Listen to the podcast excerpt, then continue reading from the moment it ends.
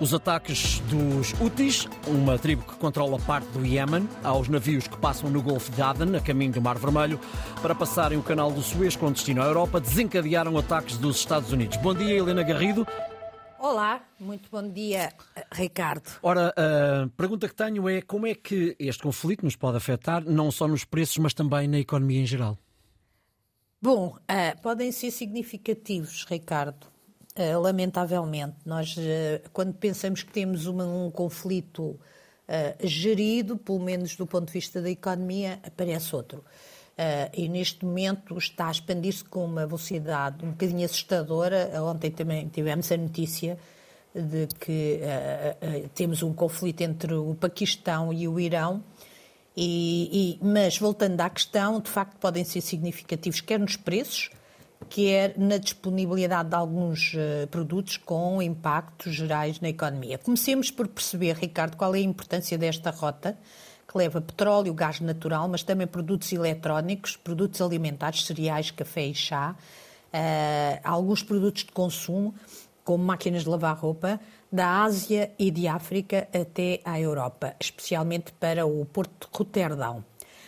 Passam por aqui, ou passavam, 20% do tráfego contentores, 10% das mercadorias globais de transporte marítimo, 10% do petróleo, 8% de gás natural, 30% dos produtos de, de, consumo. É como eu disse, a via mais rápida e barata para se chegar à Europa. Nós bem sabemos que uh, uh, uh, conhecemos bem o que foi o caminho marítimo para a Índia a, a, até, e era esta a rota que existia até abrir-se o canal do Suez. Desde o conflito, este tráfego caiu de 30%. Há uma análise feita pela, pela revista Economist, que saiu ontem, e que mostra, é uma análise de dados eh, de, de, de, eh, que avalia o número de navios que estavam no canal, eh, nessa zona, há um ano, exatamente entre 4 e 11 de janeiro de 23, eh, terão passado por ali 221 navios de transporte marítimo. Na mesma altura deste ano, estavam por ali 121 uh, eh, navios. O que é que as empresas estão a fazer? Estão, as empresas de transporte marítimo, estão a optar por dar a volta à África, seguindo a rota do Cabo da Boa Esperança, tal e qual como o caminho marítimo para a Índia, e isto significa mais 10 dias de viagem, ainda de acordo com a Economist, 10 eh, dias de viagem de Xangai até Roterdão.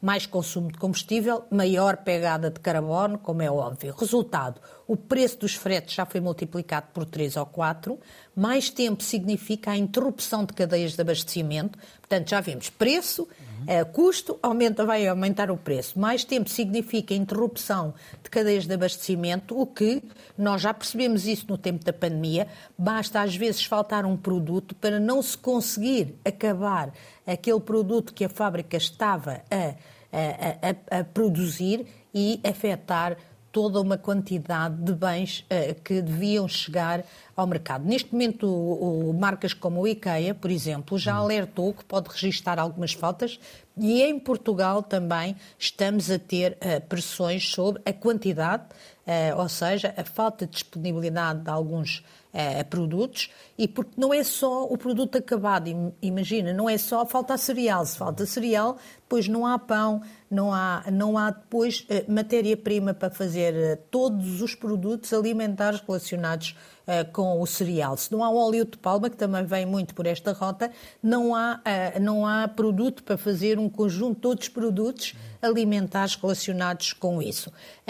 E, e como as cadeias de abastecimento estão muito partidas e ainda não foram despartidas, passo o termo, uhum. uh, na sequência da pandemia, isto uh, pode ter um efeito dominó muito mais significativo do que se esperava. Quais é que são as consequências do ponto de vista uh, económico? Ora bem, além destas, não é? Estas são na produção, no, nos preços.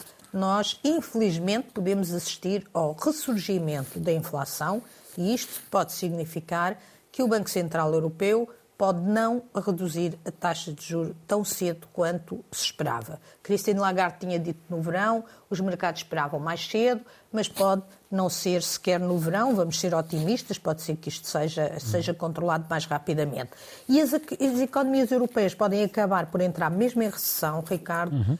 porque neste momento estão, estão muito frágeis, como bem sabemos, na sequência deste combate à inflação, e, e, e este novo abanão pode acabar por levar as economias para o, o terreno negativo, digamos assim, com quedas efetivas na produção.